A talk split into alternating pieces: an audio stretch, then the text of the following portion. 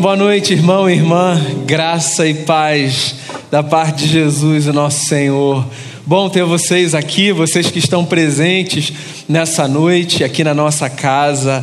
Bom ter você que da sua casa ou de algum lugar nos acompanha nessa noite. Como Damião disse no começo desse culto, hoje é a primeira noite de uma semana que a gente está chamando nesse ano, certo? Da nossa semana de ação de graças. O ano é esquisito, o ano é diferente. Geralmente essa casa aqui tá cheia, cheia, cheia. Gente na escada, gente lá em cima. Hoje a gente está distante um do outro.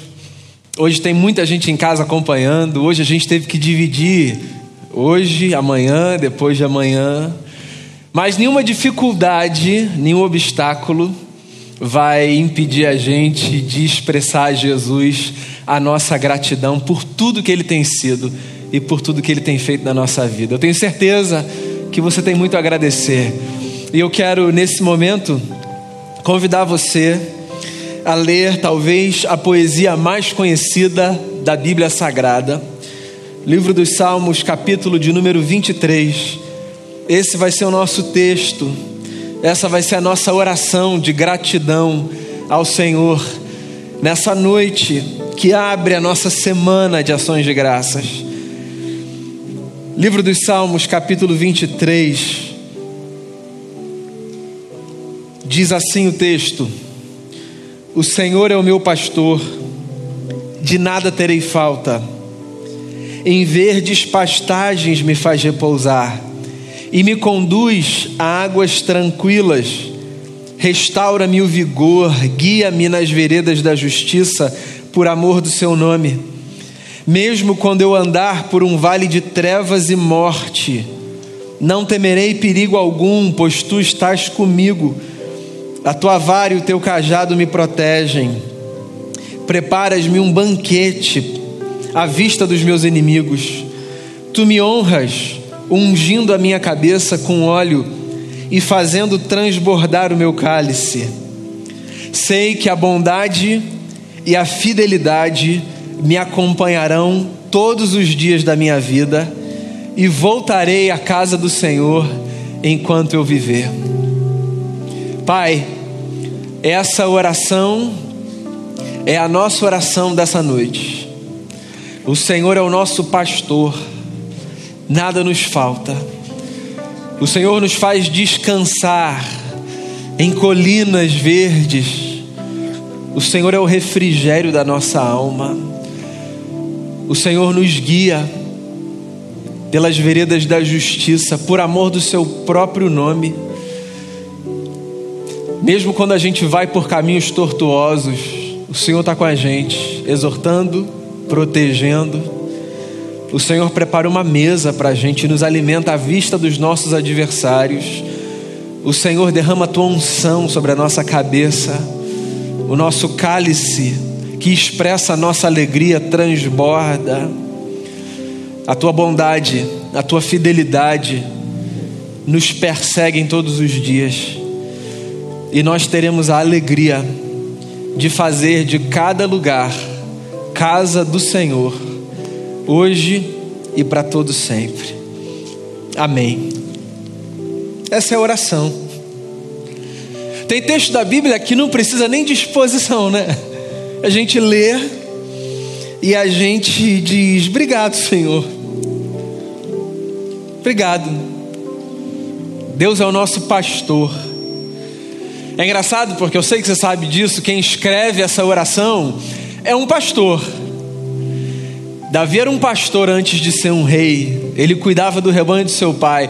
Os seus irmãos mais velhos eram guerreiros, eram homens do exército. Ele era o mais moço, o menorzinho, o mais fraco. Ele cuidava do rebanho do seu pai, um homem chamado Jessé, que vivia nas montanhas em Israel. E como um pastor, ele escreve uma poesia se colocando no lugar de uma ovelha. Ele sai do lugar que é natural, ele vai para um lugar que ele conhece, que não é o seu próprio, mas de uma realidade com a qual ele lida, e ele descreve a sua relação com Deus. E ele diz: O Senhor é o meu pastor e eu não tenho falta de nada. Eu não sei como você encara essa afirmação inicial do salmo. Eu acho essa afirmação um tanto quanto ousada. O Senhor é meu pastor, eu não tenho falta de nada. Não tem nada que me falte, eu não sinto falta de nada. Posso confessar para você um negócio? A mim me falta tanta coisa. Eu sinto falta de tanta coisa. Como eu disse aqui no começo da minha fala, eu sinto falta de ver essa casa cheia, da gente não precisar estar de máscara, da gente poder se abraçar. Eu sinto uma falta de não precisar ter uma espécie de barreira simbólica na porta, sabe? Que faz com que você tenha que dar o seu nome para ver se você fez a sua inscrição e garantiu a sua vaga. Eu sinto falta. Eu sinto uma falta danada das crianças aqui, com aquele som angelical, entrando e saindo, descendo as escadas, ouvindo as histórias que eu ouvia na infância, quando eu ia para uma igreja como essa, a casa do nosso pai. Eu sinto uma falta danada de uma cantina funcionando. Sinto falta. Sinto falta de uma ceia que a gente não precisa se preocupar com essa higienização excessiva dos copos, que tinha uma mesa posta aqui e que os presbíteros distribuíam, passando, olhando perto de cada um. Eu sinto falta. Eu sinto falta do afeto, eu sinto falta de gente que está que tá longe. Eu sinto falta de gente que Deus já chamou para si, que já está lá na casa do Pai. Gente que foi nesse ano por força dessa pandemia, a gente que foi antes. Eu sinto falta de gente com quem eu cantava esses hinos, mas que não está mais aqui para cantar comigo, mas que canta lá, diante de Jesus, com um coral imenso, de gente de tudo que é lugar. Eu sinto falta, eu sinto falta de cheiro de abraço de gente, de afeto, de contato. Como é que a gente diz, o Senhor é o meu pastor? Eu não tenho falta de nada, se a verdade é que nos falta tanto, eu sinto falta de uma vacina que eu ainda não tomei. Eu sinto falta de tanta coisa. Mas eu acredito nessa oração. O Senhor é o meu pastor e eu não tenho falta de nada. Não é uma negação do que nos falta, é um convite à mudança de perspectiva. Não é para a gente fingir que a gente tem tudo que a gente precisa, porque olha, eu elenquei aqui uma série de coisas, umas essenciais, outras supérfluas. Mas tem gente que tem falta de comida, tem gente que tem falta de casa, tem gente que tem falta de agasalho, tem gente que tem falta de coisa que é essencial para garantir a dignidade, a sobrevivência. É claro que nós temos falta de muita coisa, mas ainda assim a gente pode dizer: a gente não tem falta de nada, porque o poeta está mostrando para a gente que às vezes na vida, para que a gente respire, basta mudar as coisas de perspectiva e perceber, por exemplo, que se a gente tem Deus como nosso pastor, se o Criador pastoreia a nossa vida, se Ele cuida da gente, então a gente pode até, em alguma medida, relativizar o que falta, porque a presença dEle na nossa vida e o que Ele faz dia após dia, vai sendo, de alguma forma, um sinal da Sua provisão e do Seu cuidado. A gente pode dizer nada nos falta, não porque a gente tem tudo, mas porque a gente tem o fundamento que dá sustentação a todas as coisas. Ele é nosso, a gente é dele. Eu gosto da Bíblia quando ela diz numa das suas canções: Eu sou do meu amado e o meu amado é meu, eu sou dele, ele é meu. Nós temos o Senhor e somos tidos por ele nós o amamos porque fomos amados por Ele. Faz sentido Davi dizer: Ele é o nosso pastor, e a gente não tem falta de nada. Ele faz a gente descansar, Ele faz a gente repousar, Ele lembra a gente que a gente não é uma máquina. A gente repousa, a gente descansa, a gente dorme. Mesmo que a vida seja, às vezes, para muitos, e talvez para você nesse momento, uma sucessão de angústias, de lutas, de incertezas. A gente dorme. A gente dorme primeiro porque a gente precisa repousar. Porque a gente não consegue carregar o mundo nas costas, a gente não foi feito para isso. A gente dorme porque a gente não é uma máquina, a gente é gente e gente precisa de descanso. Agora, tem mais do que uma explicação fisiológica, biológica, tem uma explicação do campo da espiritualidade, da fé, A gente descansa, porque existe uma outra canção aqui que diz: Não dorme aquele que te guarda, não dorme aquele que me guarda. Ele não descansa, ele cuida da gente. Tem um salmo que diz: Aos seus amados ele dá enquanto dormem. Conhece? Que lembrança boa. A gente pode descansar. A gente pode dizer: a gente repousa em pastos verdejantes, porque Ele nos faz repousar. Não é que a gente dorme quando tudo está bem, às vezes, mesmo quando não está nada bem, a gente dorme porque Ele, o Senhor, nos faz descansar em segurança, só Ele nos faz descansar em segurança.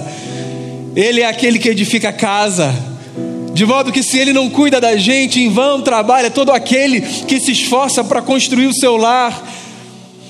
A gente agradece, a gente agradece o repouso que Ele nos dá, a gente agradece o sono de quem confia, mesmo sem saber o que vai acontecer na manhã seguinte. O Senhor é meu pastor, eu não tenho falta de nada. Ele me faz repousar em pastos verdes. E ele me conduz a águas tranquilas. E me restaura o vigor, ele refrigera a minha alma, ele sacia a minha sede, ele é o meu refrigério. Quantas vezes na vida a gente tem essa constatação? Há desejos nossos que não são satisfeitos na hora que a gente quer, há pedidos que não são atendidos que são postergados, jogados para frente. Há outros que nitidamente parece que Deus diz não, uma porta que ele fecha. Tem coisa que a gente sabe que não vai acontecer, há situações que são irreversíveis. A gente não tem a saciedade daquela sede específica, porque porque aquela água específica que a gente desejava não foi oferecida. Mas quantas vezes diante de portas fechadas e de não da parte do Senhor, nós nos sentimos saciados na alma, porque Ele nos sacia com quem Ele é. Quantas vezes, quantas vezes nós tivemos uma experiência similar à experiência de Jesus, quando na cruz tomava um cálice amargo, mas tomava, porque sabia que a mão que o entregava o cálice era a mão do seu pai. Pai, se possível, afasta de mim esse cálice, mas que seja feita a tua vontade, não a minha. Outra forma de dizer: o Senhor é o refrigério da minha alma, Deus é o refrigério da tua alma. Então é possível que muitas vezes o refrigério da sua alma venha na medida em que você deseja, do formato que você deseja mas outras vezes, tantas, você vai descobrir que o refrigério da sua alma é não o que Deus faz, mas quem Deus é, Deus por quem Ele é, Deus pelo seu ser, pela sua companhia, pela sua presença, Deus, Deus por Deus. O Senhor é o meu pastor, de nada eu terei falta, Ele me faz repousar em pastos verdes, Ele me conduz a águas tranquilas, Ele refrigera minha alma. Ele me guia pelas veredas da justiça por amor do seu nome. Toda condução de Deus é injustiça, é injustiça. Nenhuma condução divina é injusta. Deus não pesa a mão sobre nós, como às vezes nós ouvimos. Não, Deus não é dessa ordem. Deus não é desse tipo. Deus não é dessa gente que tem prazer em espizinhar, em machucar, em ferir. Não. As veredas de Deus são as veredas da justiça o caminho de quem anda com Deus é o caminho do justo, do homem e da mulher, que acreditam que caminhar com Deus é estar do lado do que é correto, do que faz sentido, do que é belo, daquilo que aparece no texto como sendo apontado enquanto o caminho pelo qual a gente deve andar. Ele nos guia nas veredas da justiça mais do que por nós, por Ele mesmo, por amor do Seu próprio nome. A gente começou essa celebração ouvindo uma música linda ser tocada. Você lembra qual foi? Tu és fiel, Senhor. Fiel, Tu és fiel. Fidelidade, mais do que uma virtude relacional, mais do que uma virtude que eu exerço na minha experiência com o outro, fidelidade é uma virtude que eu exerço na minha experiência comigo. Você sabe disso? Eu só consigo ser fiel ao outro porque eu sou fiel a mim, à palavra que eu dei, ao voto que eu fiz. Deus é fiel, fiel a si. Nós desfrutamos dessa fidelidade por amor do seu próprio nome, pelo compromisso que ele tem para com ele é, um Deus que não mente, um Deus que não muda, um Deus que todos os dias ama e insiste em amar e nunca vai deixar de amar, um Deus que se expressou na face de Jesus. Acerca de quem João, quando escreveu certa vez, disse assim: tendo amado os seus, amou-os até o fim.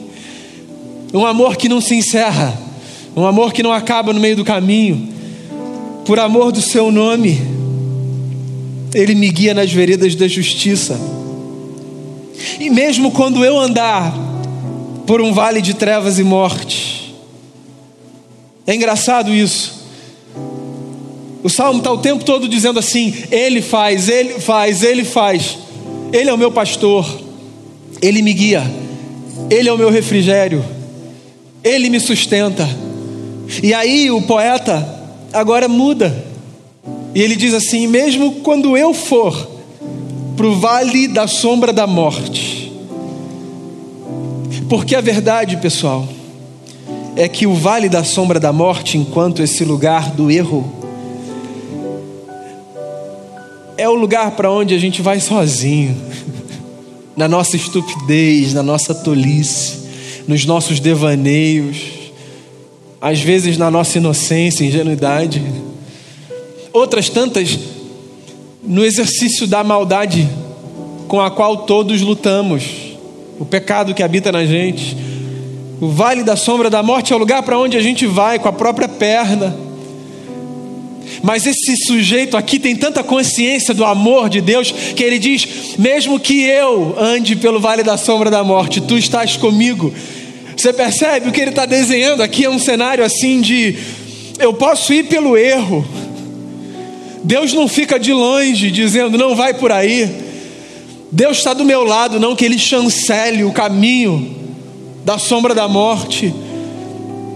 Mas Ele é fiel, lembra? E Ele prometeu companhia, de modo que Ele acompanha a gente todo dia da nossa vida, no melhor dia ao pior dia, do maior acerto ao pior erro. Deus sempre é companhia para a gente, não para legitimar, mas para abraçar, confortar, restaurar reconduzir, refazer a história, mesmo que eu ande por um vale de trevas e de morte.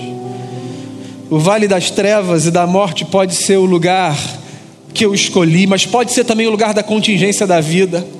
Porque a maldade não é apenas uma realidade com a qual eu lido internamente, a maldade é um problema externo também. Às vezes a gente anda por caminhos que são caminhos de morte, não porque a gente fez alguma coisa errada, mas porque esse mundo é um mundo mau.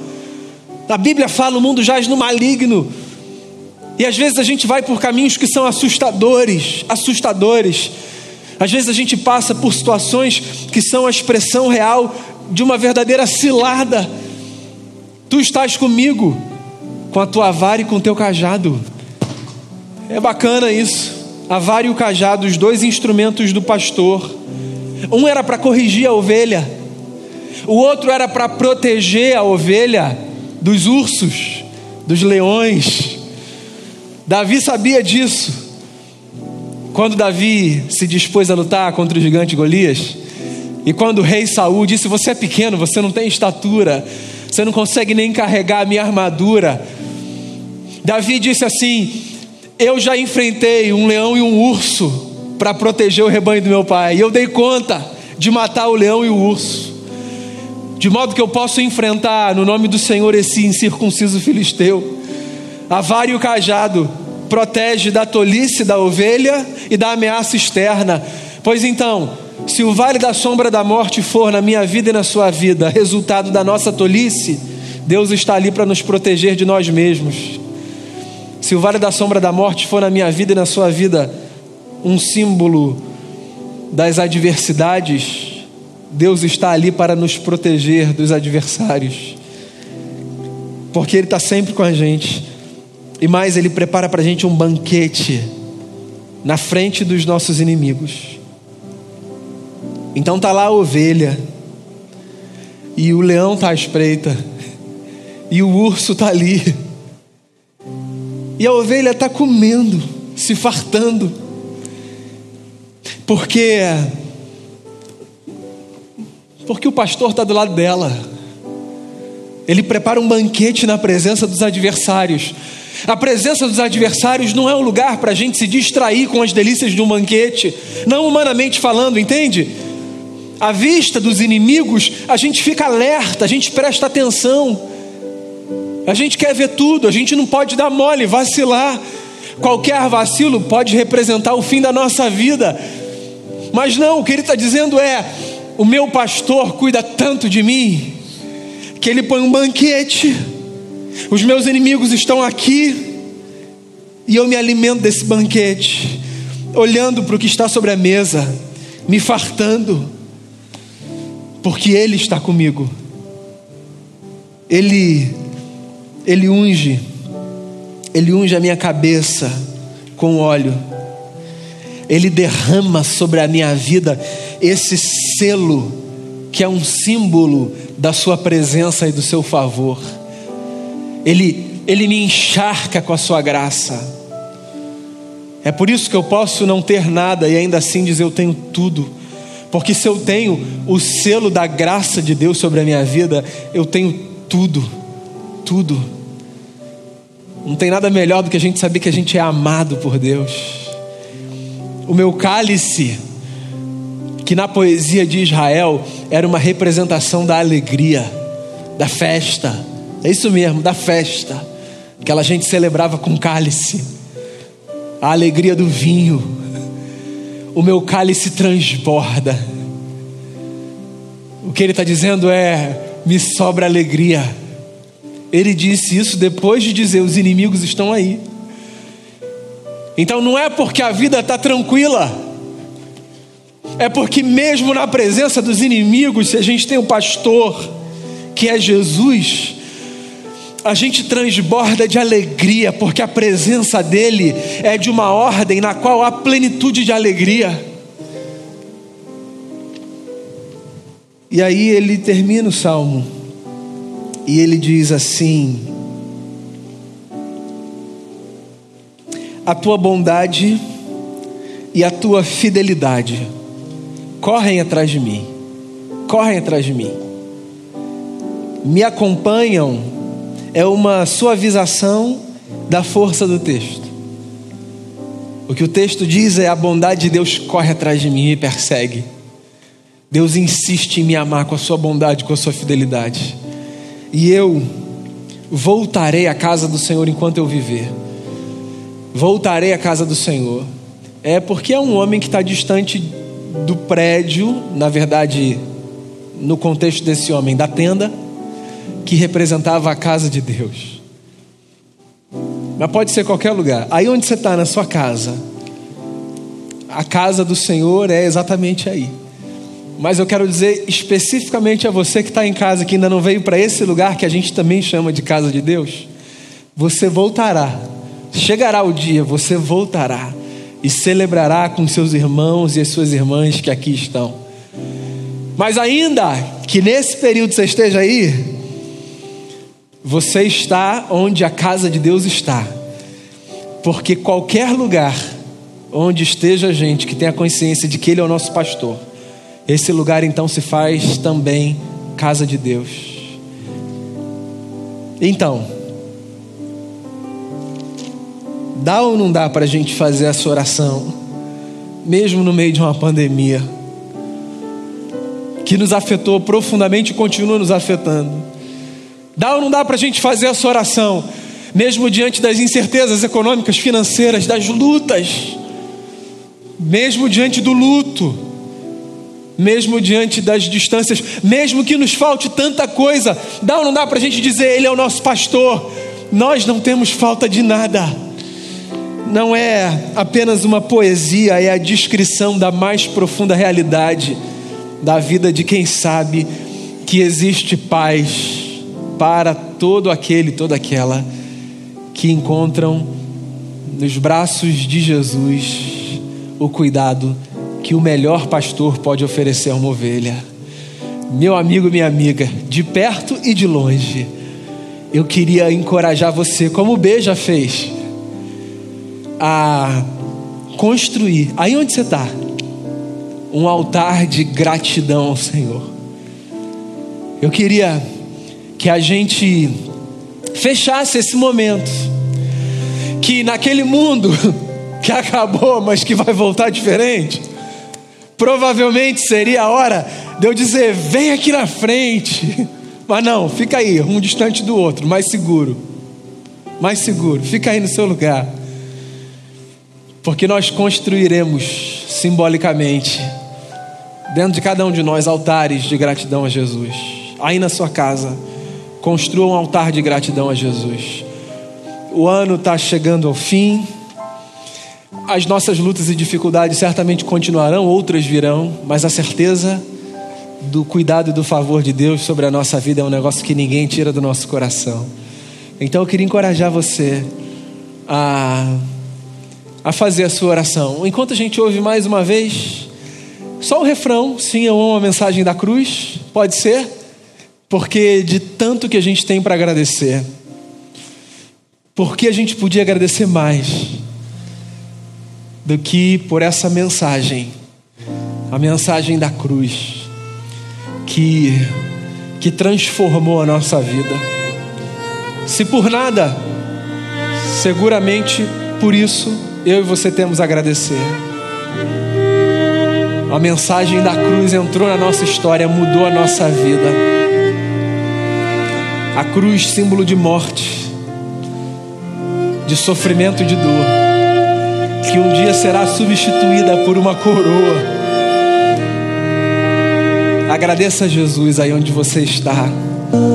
A gente tem tanto a te agradecer, Jesus, tanto, tanto, tanto. O Senhor é um Deus tão maravilhoso, a tua presença na nossa vida, ela tem sustentado a nossa história.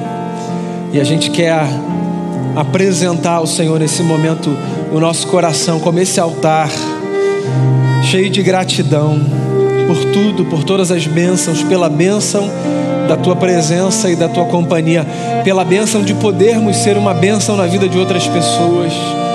Por tudo a gente te agradece, por esse ano difícil a gente te agradece, pelas lutas, pela superação de tantas, pela perseverança em tantas outras. Nosso coração está diante de ti. E eu queria colocar diante do Senhor a nossa vida e rogar ao Senhor que esse salmo que foi lido que ele se faça verdade no profundo do nosso ser, que a gente possa dizer cada uma dessas palavras com a convicção de quem sabe que tendo o Senhor tem tudo. Continue a sustentar a nossa vida com graça e com amor e nos dê a graça de sermos mão do Senhor nesse mundo, para abençoarmos tantas pessoas. Em nome de Jesus, o nosso pastor, o nosso Senhor. Amém. Amém.